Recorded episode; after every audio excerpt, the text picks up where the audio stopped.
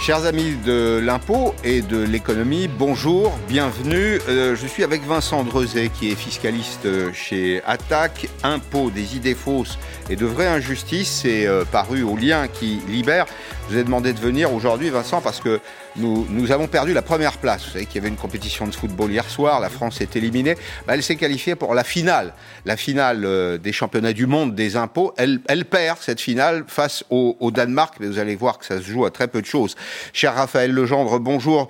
Euh, votre billet de ce matin dans le journal L'Opinion a attiré toute notre attention après l'élimination des Bleus, donc hier soir euh, à Bucarest. Vous nous dites que la France vient également de perdre son titre de champion du monde des impôts au profit du Danemark, toujours engagé dans la compétition sportive d'ailleurs.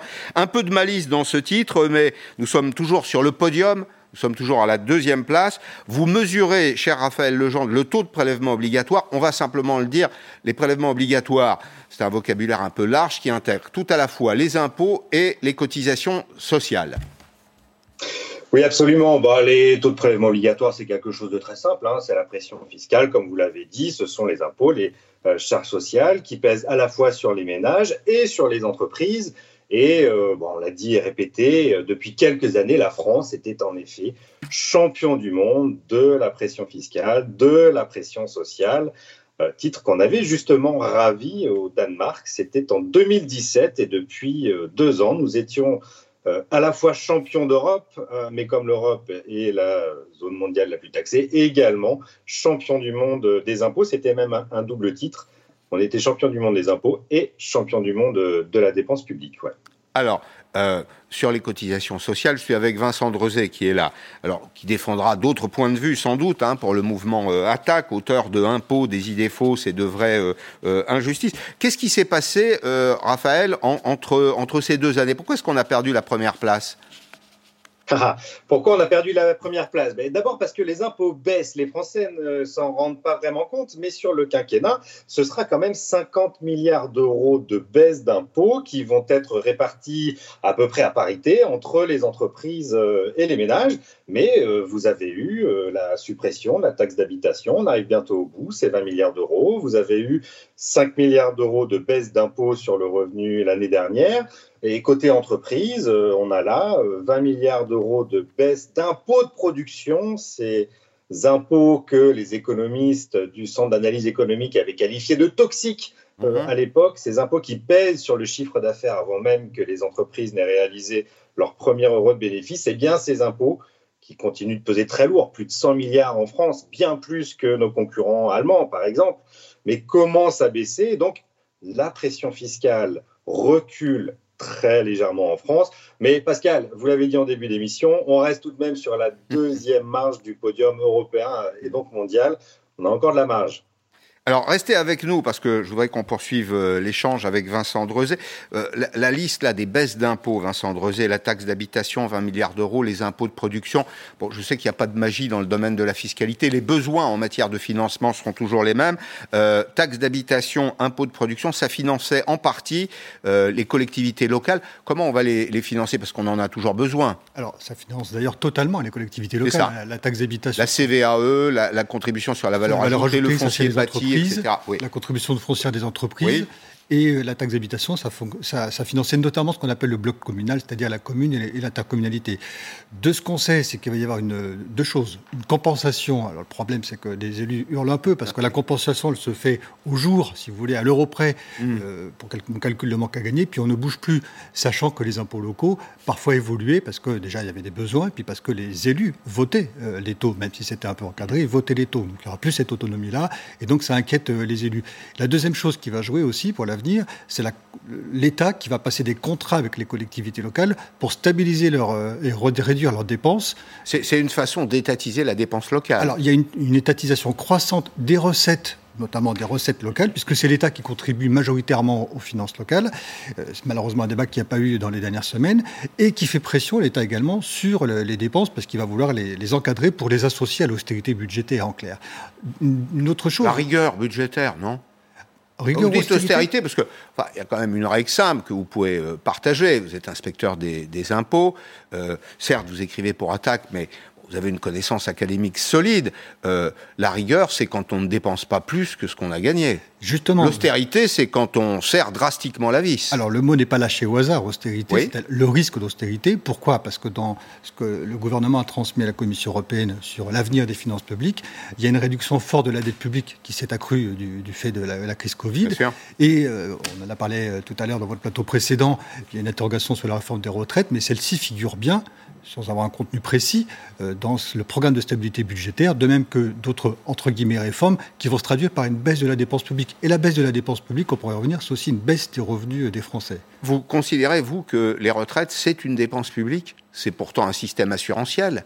Oui, mais on ça paye, on paye pour un revenu différé, c'est personnel, ça n'a ah, rien de public. Alors pas forcément un revenu différé, c'est un revenu socialisé, c'est-à-dire sur les actifs du et jour. différé, vous cotisez pour à 62, 63, 64 ans prendre votre retraite. Oui, mais ce qu'on cotise, ce sont les retraités d'aujourd'hui. C'est vrai.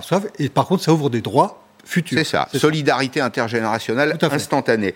Euh, euh, Raphaël Legendre, est-ce que euh, vous avez une petite idée de la psychologie du, contribuable danois? Parce que les, quelques voyages que j'ai pu faire en, Europe du Nord, je pense au Danemark ou à la Suède, sont très illustratifs dans ce domaine. C'est-à-dire que j'ai toujours vu des contribuables heureux de payer des impôts. Pourquoi?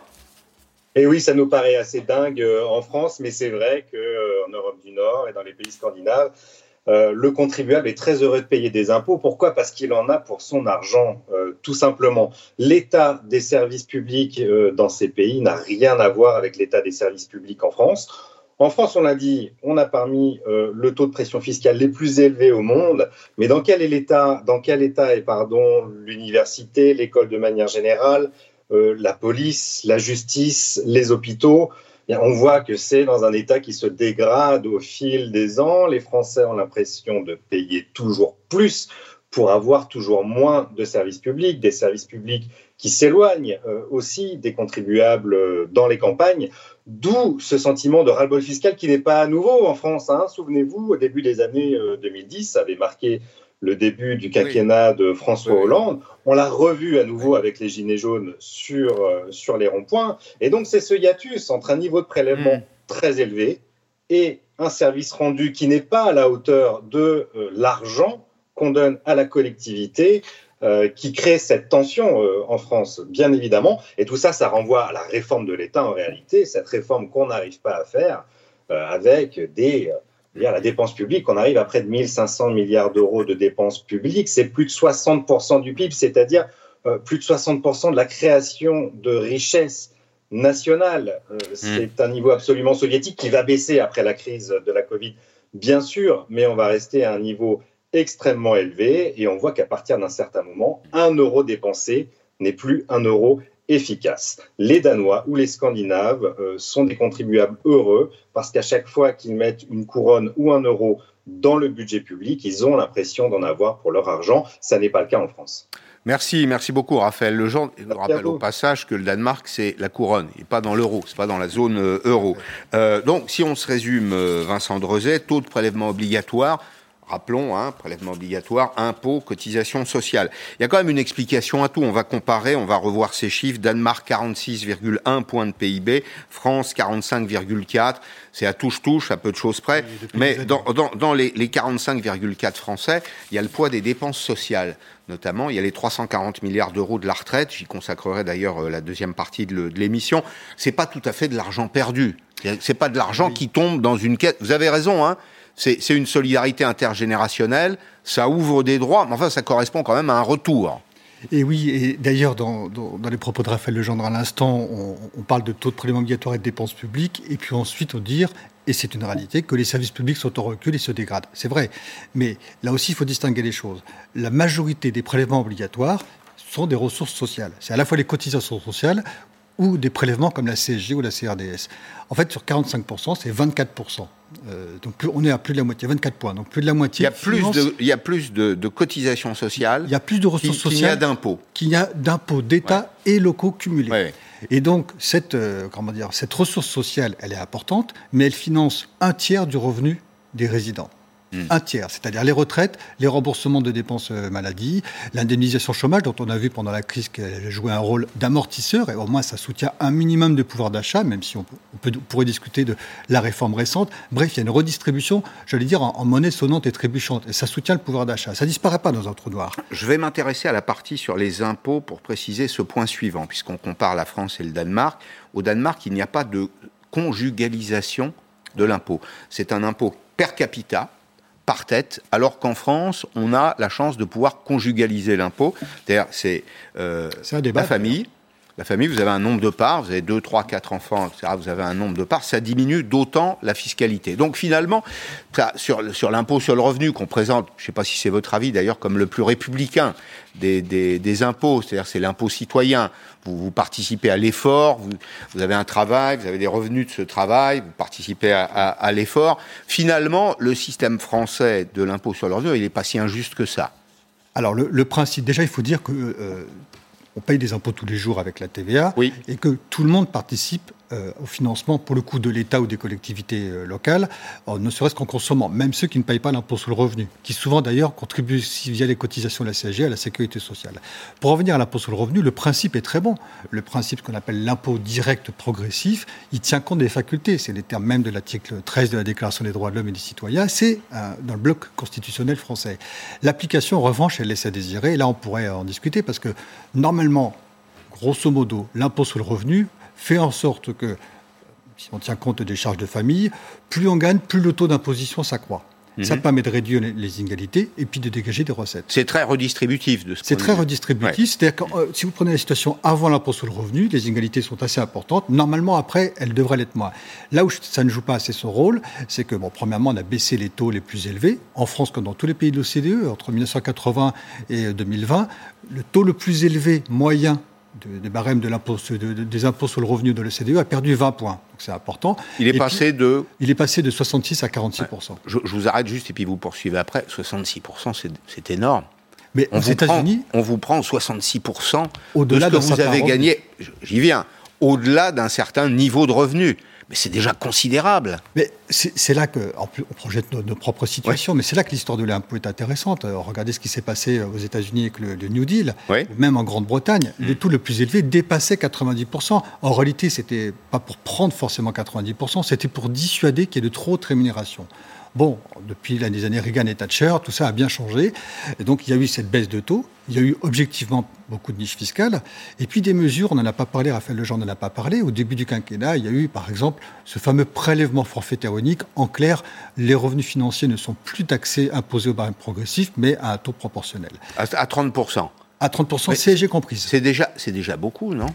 Mais C'est raisonnable. Je veux dire, 30%, vous avez gagné, c'est très bien, vous avez fait une bonne fortune, vous avez pris des risques, vous rendez 30% à la collectivité, je trouve que c'est déjà pas mal.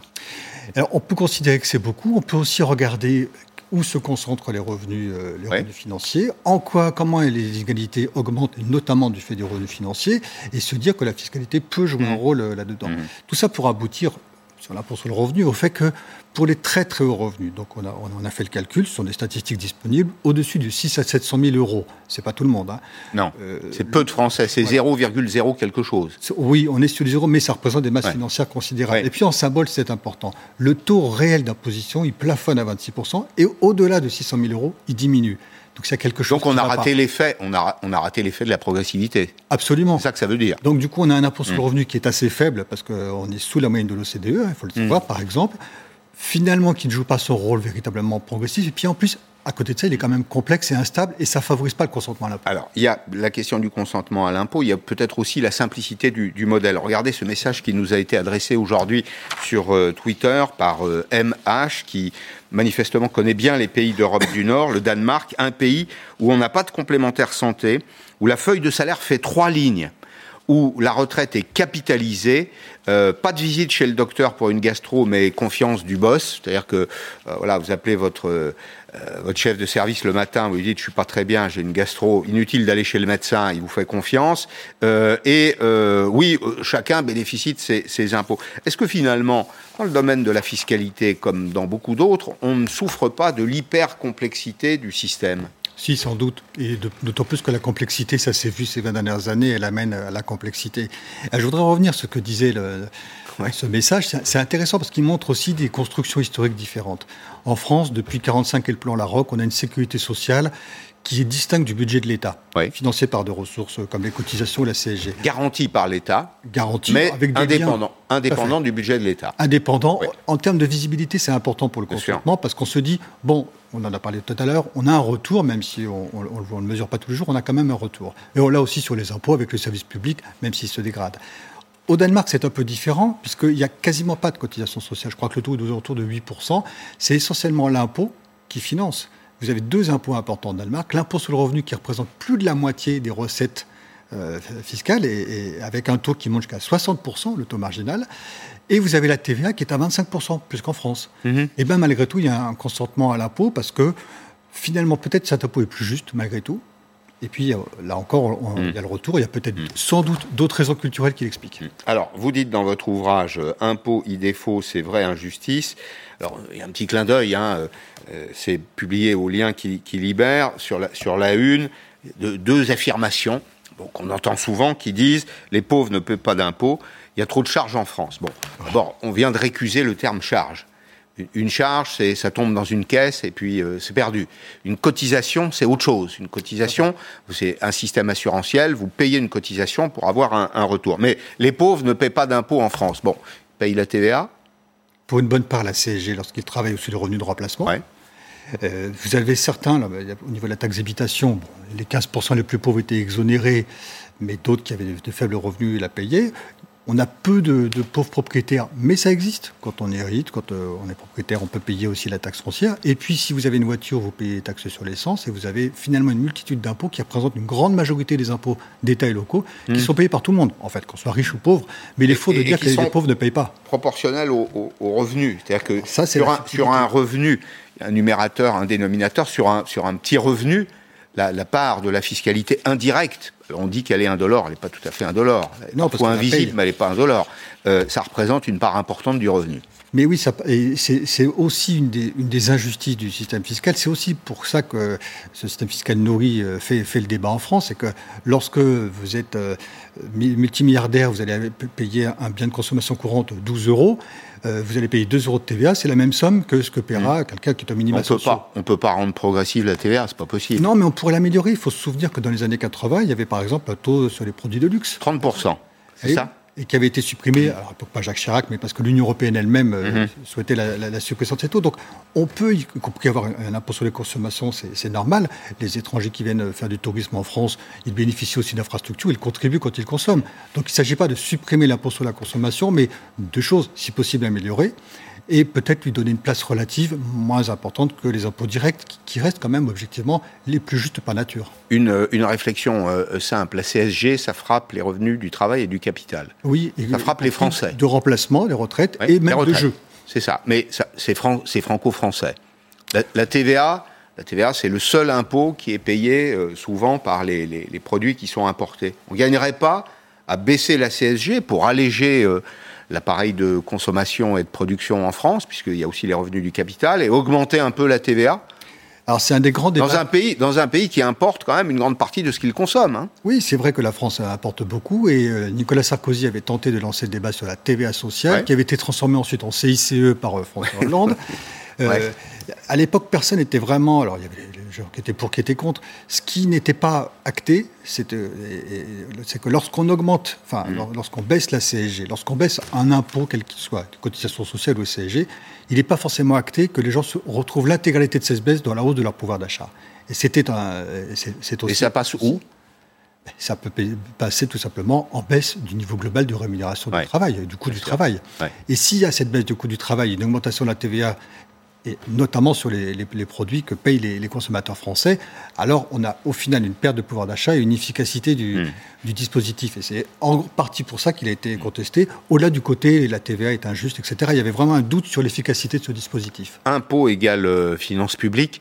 Je ne vous demande pas à quoi servent les impôts. Il y a un principe simple en finances publiques qui est non-affectation des ressources aux charges. Ça tombe. quelques exceptions. Quelques exceptions, parce qu'il y, a des taxes affectées, il y a, parfois des liens de causalité. Mais globalement, cet argent, ça tombe dans les caisses de l'État qui ensuite le gère. Et là, on rentre, on sort du domaine de la fiscalité et de l'économie pour rentrer dans le domaine de la politique. L'État fait ce qu'il veut. Après, ça dépend du, programme politique de celui qui siège à, à l'Élysée. Mais vous, vous êtes par le Parlement et du Parlement, bien sûr. Vous écrivez. Bah, bon, le Parlement, je veux bien, mais souvent le Parlement fait ce qu'on lui dit. Souvent le projet de loi de euh, finances. c'est ça. Euh, vous écrivez vous-même nous devons mener une véritable pédagogie des finances publiques, rendre notre système fiscal plus juste, adapté à la réalité de l'économie. Qu'est-ce qui. Euh, vous dites, c'est dans notre, notre argent public pour mieux vivre ensemble. qu'est-ce qu'il ce qu'il faudrait faire pour qu'on retrouve un peu de, non pas de goût à l'impôt, mais peut-être de la, capacité à mieux comprendre. La plus grande injustice fiscale, euh, c'est celle-là. C'est le, manque d'informations, j'allais dire, suffisamment détaillées et objectives, si tant est que ce soit possible, qui permettent aux citoyens déjà de comprendre ce qui se passe et ensuite de se faire un avis. Et ça permettrait de mieux, de mieux éclairer le débat c'est vrai que malgré quelques informations qui sont euh, transmises, par exemple à l'occasion de la campagne d'impôt sur le revenu, on est trop peu informé au fond des enjeux. C'est quoi l'impôt? À quoi, à quoi ça sert historiquement? On finance l'action publique ou la sécurité sociale, si on élargit le débat au mm obligatoire. On corrige les inégalités et on peut modifier les comportements. Mais il y a une telle inflation de, alors parfois de niches fiscales, de mesures, des, des lois parfois qui se sont succédées sur la base de slogans dont finalement, le bilan était rarement tiré, si ce n'est par des économies, des ONG. Ça se passe à l'Assemblée nationale, souvent. Oui. C'est du lobbying pur et dur. Vous avez des groupes professionnels, on les, on les comprend, hein. Je pense aux gens du bâtiment, des travaux publics, etc., qui disent oui, bah, écoutez, on rend un service public après tout, hein, on construit des logements, euh, on trace des routes, des autoroutes, etc., qui défendent euh, leurs intérêts. Mais derrière tout, ça. Tout le monde ne peut pas le faire, c'est aussi. Non, tout le monde ne peut pas le faire, vous avez raison. Mais il y a la question du consentement. C'est ça qui m'intéresse qui aussi, la question du, consentement. Vous savez qu'en droit, un contrat est vicié quand il n'y a pas eu consentement des parties. Voilà, Comment C'est un, dol, des OL, absolument. Et là, parfois, on a l'impression que la situation fiscale, elle est dolosive. Oui, parce que malheureusement, le discours superficiel euh, qu'on peut entendre, il ne correspond pas forcément à la mmh. réalité. Euh, encore une fois, la principale injustice, c'est ce manque d'information.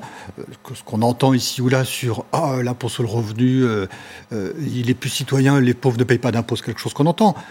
Prenons encore une fois les. c'est factuellement vrai sur l'impôt sur le revenu, mais pas sur les autres. Mais voilà, mais on ne peut pas globaliser, élargir, éventuellement même en portant une idéologie au passage, quelle qu'elle soit. Donc ce manque d'information, hmm. c'est ça qui en ce moment grève le consentement à l'impôt. Et puis tout à l'heure, Raphaël Legendre parlait de, de ras-le-bol fiscal. C'est vrai que l'expression avait été employée en 2013 par Pierre Moscovici. Mais à l'étude de, comment dire, des sondages d'opinion notamment, c'est un ras-le-bol des injustices fiscales et sociales en réalité. Il y avait des affaires de fraude fiscale qui étaient là pour le coup 80 milliards d'euros par an, c'est vraiment une source de mécontentement dans la population. Et on l'a vu avec les Gilets jaunes, c'était une de leurs revendications, au-delà de l'ISF, c'était lutter contre la fraude fiscale. Il y avait cette complexité dont on, dont on a mhm. parlé, le sentiment, et puis quelque chose qu'on ne s'explique pas, qui est le manque de confiance. Eh ben, c'est essentiel la confiance. C'est ce, qui, ce qui grève le, consentement à l'impôt. Et ça, le consentement à l'impôt, c'est dans une vie en démocratie, c'est quand même un des piliers. On vient de passer une année un peu particulière d'ailleurs une année à 18 mois, si je puis dire. Hein, c'est la, période du, Covid, ça fait de, la dette euh, supplémentaire. Le lien, il est évident. Hein, l'impôt, euh, euh, le déficit, on sait que le déficit d'aujourd'hui, c'est l'impôt de demain. Enfin, c'est souvent comme ça que les choses se passent. Ça fait 67 ans 67 ans, l'échéancier de remboursement pour la France, 67 ans, 89 pour les Espagnols, 26 pour les, pour les Italiens. Et donc ça nous conduit à la une du journal Les Échos aujourd'hui, l'équation difficile de Bercy pour, euh, pour 2022. Euh, vous y retournerez peut-être un jour à Bercy, des impôts élevés, des déficits comme jamais. On a les trois impôts élevés, déficit comme jamais, et souvent insatisfaction des, Français euh, dans le rendement de l'impôt, dans le rendu de l'impôt, si je puis dire. On a fait une petite liste des déficits. Il y a celui de l'État. Celui de l'État, c'est euh, alors la source, c'est vie publique. On va toujours chercher des, sources très très sûres.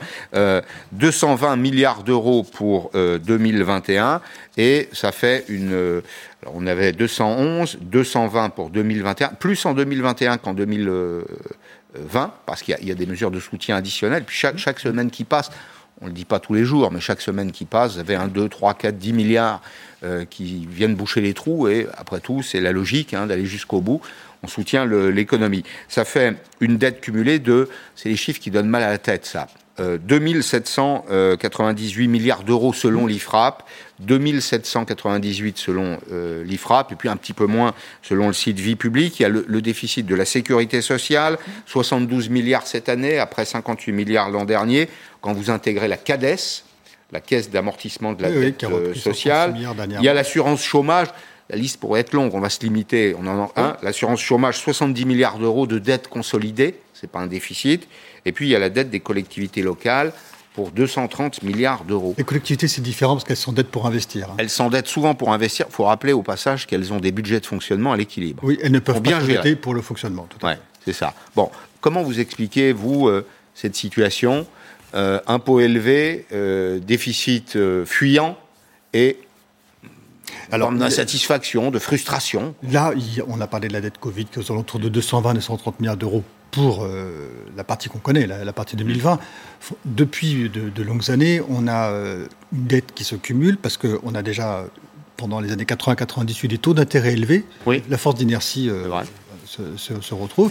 Il y a eu des investissements. Il ne faut pas l'oublier que sur des années entre guillemets normales, souvent le déficit de l'État s'exprimait, s'expliquait parce qu'il y avait des investissements. Et c'est bon de s'endetter pour investir, même les ménages le font. Hein. Mhm. Il, y a, il, y a, eu également des crises début des années 2000, en 2007-2008, et des crises systémiques pour le coup objectivement, on est, sorti de ces crises-là sans forcément repenser le système, notamment de financement de la dette. Là, cette année, c'est un peu différent. Tous les États ont été touchés, euh, à tel point c'est que l'Union européenne a mutualisé une partie de, la dette, qui est une décision très intéressante. C'est un, bon, bon compromis. Ils ont fait ce qu'on mhm. appelle une politique non conventionnelle. Et donc, un des débats qui va venir, c'est de savoir est-ce qu'on sort d'une forme de carcan qui oblige à pratiquer la rigueur, voire une, une austérité budgétaire, ou est-ce qu'on essaie de repenser euh, cela avec peut-être un rôle différent des de, de, la Banque Centrale Européenne, peut-être une moindre dépendance au marché financier, enfin, c'est ce mm. qu'on préconise notamment j'allais dire, le mouvement social, euh, ce sont des voix qu'on entend beaucoup, mais pas que, y compris des économistes entre guillemets modérés. C'est peut-être le moment de changer, d'autant plus qu'il y a la transition écologique à financer, donc il y a des défis. Bon, les économistes modérés, je ne sais pas ce que c'est. Mais... On dit modérés parce qu'ils ne sont pas idéologiquement très marqués. On va bon, d'accord. Disons qu'il y a de nombreuses voix qui le disent. Je, je, je prends et, et j'achète la, la, formule. Euh, à votre avis, de votre expérience, est-ce qu'on va pouvoir traverser la période qui s'annonce, là, avec des déficits élevés, sans augmenter les impôts? Alors, il y a une variable dont on parle assez peu, c'est cette fameuse activité économique, parce qu'un ratio de, de mm. prélèvement obligatoire ou de dette, ça dépend aussi, euh, comme il a calculé sur le produit intérieur brut, de l'évolution du produit intérieur brut. Mm. Donc tout le monde espère que le produit intérieur brut, euh, par l'effet rattrapage et puis par des mesures, bon voilà, qu'on soit pour ou qu'on soit contre, mais que ce prélèvement, euh, ce, pardon, ce produit intérieur brut augmente, ce qui ferait du coup baisser les ratios. C'est vrai, mais même, même à 4-5%, il faudrait, il faudrait qu'on fasse 4-5% de croissance pendant 20 ans. Durablement. Durablement, c'est certain. Et ce sera, enfin, manifestement. Mais ça dépendra d'autres variables. Est-ce qu'il va y avoir de l'inflation ou pas? On peut se, situer autour de 2%. Quels vont être euh, les taux d'intérêt dans quelques années? Et Paradoxalement, c'est peut-être le bon moment de s'investir pour mhm. longtemps, parce qu'on a des taux d'intérêt extrêmement faibles. Il faut peut-être pas attendre que demain il y ait une autre crise mhm. pour euh, s'endetter à des taux d'intérêt potentiellement un peu plus élevés. Donc il y a, il y a de multiples, il y a de multiples variables, euh, et ça serait dommage qu'on ne connaisse à nouveau qu'une seule politique, une seule variable, c'est de taper sur le système de protection sociale et les services publics pour régler ce problème-là qui, de toute façon, est complexe et que tout le monde connaît. Donc c'est aussi quelque chose, euh, ça ne sera pas forcément, comment dire, une solution euh, nationale qui sera prise. Il y a peut-être besoin d'inventer, par exemple, une, autre Europe. Mais là, c'est un autre débat. Une autre Europe, c'est un, autre sujet. Le quoi qu'il en coûte, pour terminer, atterrissage assez euh, brutal, c'est de l'argent mobilisé. On mobilise l'avenir pour financer le présent. C'est un peu ça l'idée. On emprunte de l'argent aujourd'hui pour payer les agents économiques euh, euh, du marché, les ménages, les entreprises, etc. Est-ce qu'on peut dire, c'est une formule en trompe-l'œil, que l'État se prête à lui-même? Alors, d'une certaine manière, c'est toujours un peu le cas lorsque l'État euh, engage, et ça a été le cas en 2008, hein, il y a eu beaucoup de dépenses, y compris c'est la Direction générale des finances publiques qui, qui gère, par exemple, le fonds de soutien. J'ai une pensée pour mes collègues qui le gèrent depuis plus d'un an, mais lorsque l'État injecte de l'argent, ou le, réseau des banques centrales, c'est effectivement pour que l'activité économique soit relancée et que ça génère de la croissance de l'emploi et des impôts, hein, pour prendre une forme un, pari. un peu éculée. un pari. C'est un pari, mais en réalité, ils n'ont pas le choix, sinon le système s'écroule et euh, la révolte gronde, pour faire court. Bon, merci beaucoup. Merci, euh, Vincent Drezet. Impôt, idée faux, c'est vrai, euh, injustice. J'étais heureux d'échanger aujourd'hui avec vous sur ce, classement mondial hein, de, la, fiscalité et des cotisations sociales. La France derrière le, Danemark. Au passage, d'ailleurs, euh, Raphaël Legendre le disait tout à l'heure, l'an prochain, on devrait repasser devant mais la question, la question éternelle, c'est de savoir à quoi servent les impôts. Est-ce que l'argent public est bien employé, notamment euh, l'argent de la, fiscalité, les cotisations sociales, c'est autre chose. C'est l'information citoyenne. Absolument. Information citoyenne, vous avez raison. Hélène Bauchon, chef économiste BNP Paribas, dans un petit instant, et François Ecal, on va s'interroger sur euh, cette espèce de mantra, la, la réforme des, des, retraites. Vous allez voir qu'il y a des choses qui avancent, il y a des choses euh, relativement nouvelles. On en apprend chaque jour un petit peu plus. Le président de la République voudrait au moins engager une partie de cette réforme avant la fin de son mandat. On en parle dans 4 minutes. À tout de suite.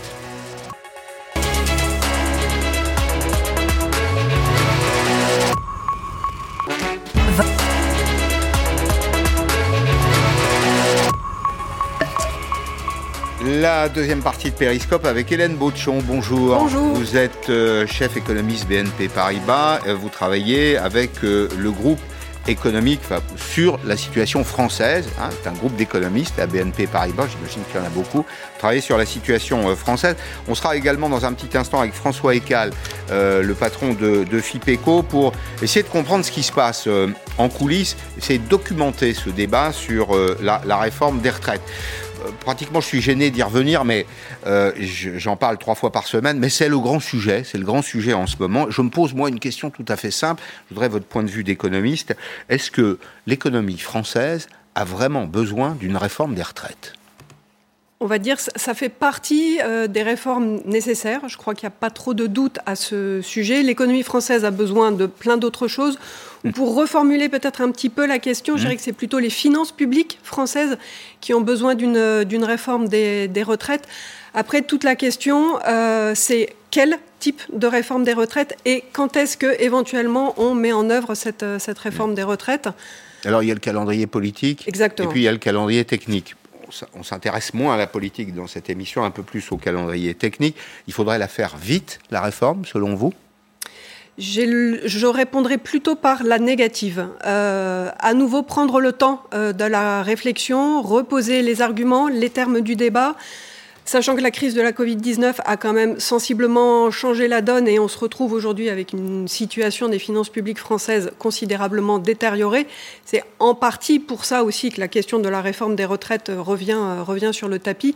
Dans quelle mesure elle pourrait participer euh, de la, du rééquilibrage des finances publiques. Mais une fois encore, à quel horizon? Et comme le sujet est très sensible sur le plan social, sur le plan économique et politique, peut-être mieux vaut-il prendre le temps de repenser hmm. ce qui avait déjà été euh, engagé euh, pour. Euh, Puisqu'on était dans l'Europe du Nord dans la première partie de l'émission, on comparait France-Danemark sur le plan de la fiscalité. en Suède, où il y a une réforme. une réforme des retraites, une, réforme par points. Alors, on, on parlait d'une réforme notionnelle. C'est un peu compliqué, je ne vais pas rentrer dans le détail, mais il y a eu 14 ans 14 ans de discussion pour arriver à un système dans lequel l'État, d'ailleurs, a dû boucher les trous à la, à la sortie. Euh, les, 340 milliards d'euros qu'on distribue, 330, 340 chaque année au titre du revenu de remplacement de la retraite, ça participe pourtant à la dynamique du marché intérieur, ça participe à la croissance. oui, bien sûr, parce que c'est le, côté, on va dire, transfert, stabilisateur automatique. Donc tout ça se tient effectivement, mais la question de la réforme des retraites, pourquoi y aurait-il besoin d'engager euh, à nouveau une réforme des retraites?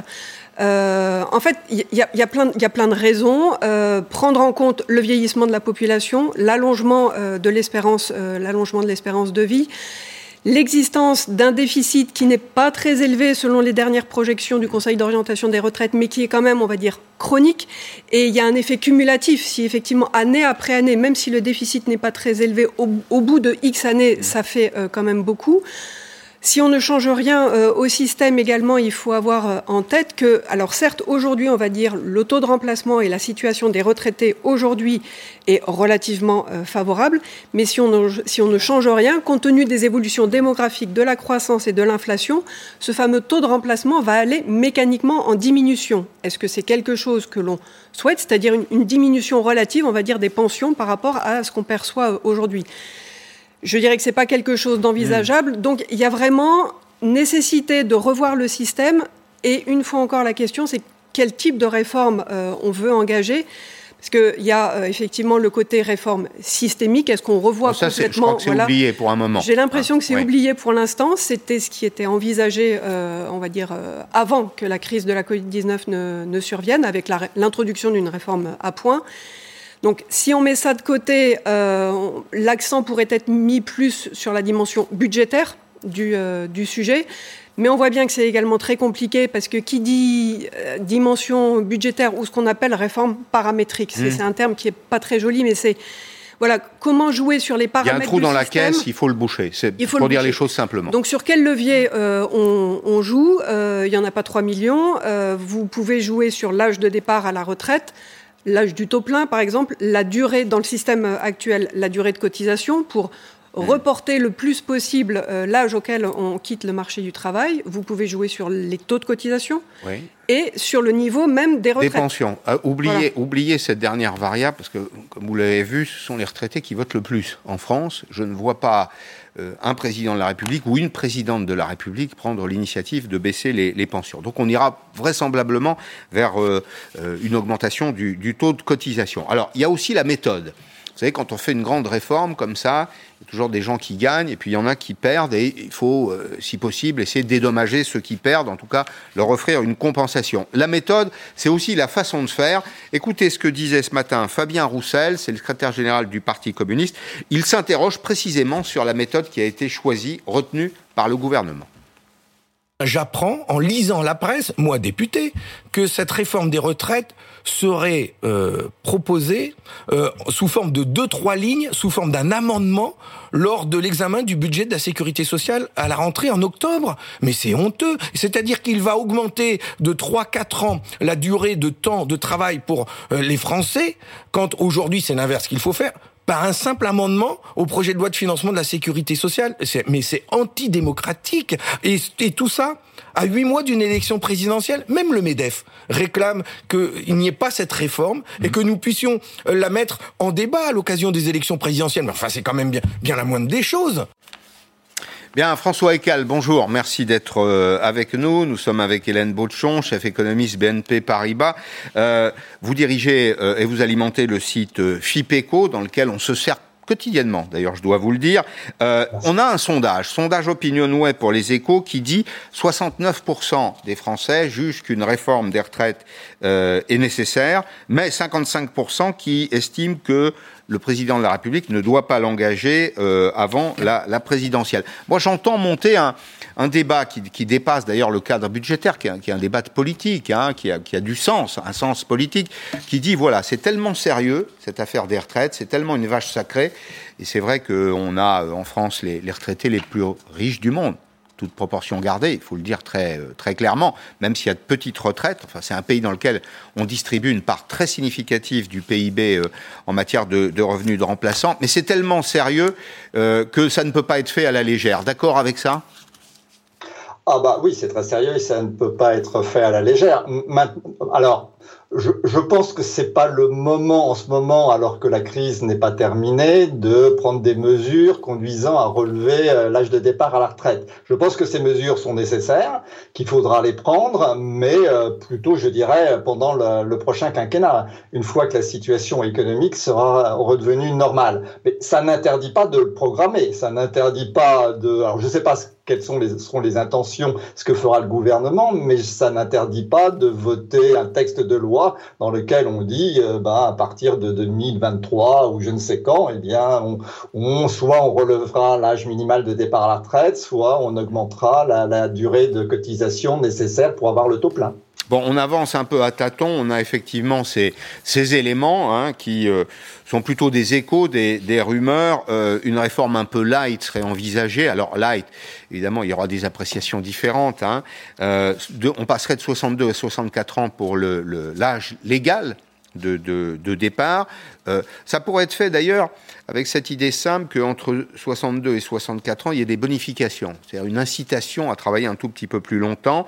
On ne toucherait pas aux régimes spéciaux et la première génération concernée serait celle de 1961. Euh, Mais je voulais aussi vous faire écouter ce que disait ce matin sur euh, la chaîne de télévision CNews le ministre de l'économie et des finances, partisan, lui, de ne pas attendre de remettre l'ouvrage sur le métier.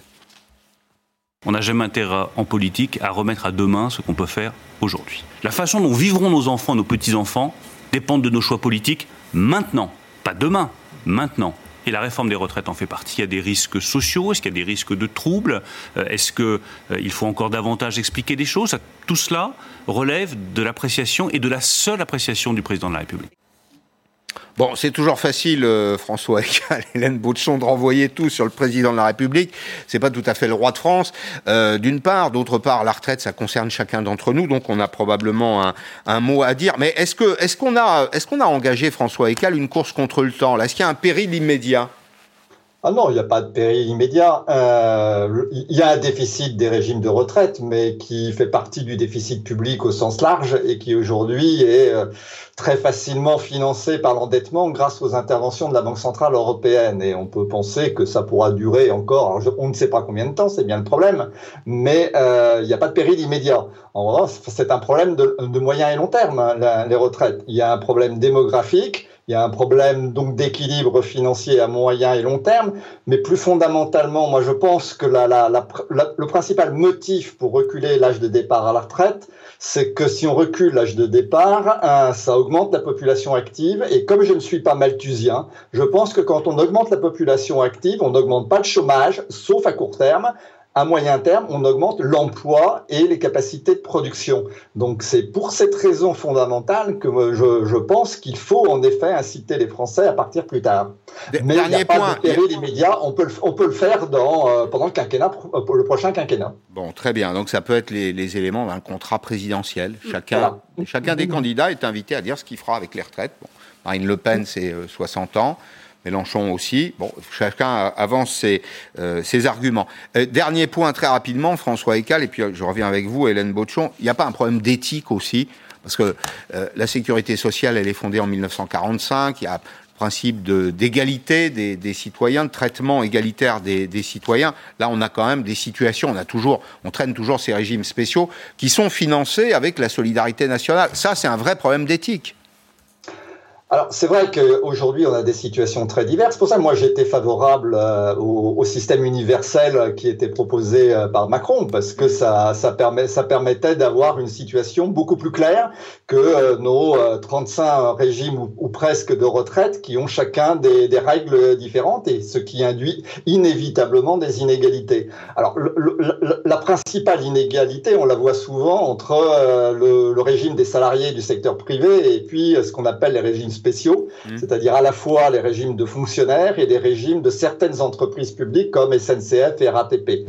Euh, ce qui, alors, il y, a, deux choses qui sont différentes. Euh, il y a le mode de calcul de la retraite, le mode de calcul de la pension qui est pas du tout le même dans ces, dans ces régimes, mais ça n'induit pas globalement de grandes inégalités. On, globalement, le taux de remplacement du dernier salaire net par la pension, il est à peu près le même pour les salariés du mmh. privé que pour les fonctionnaires.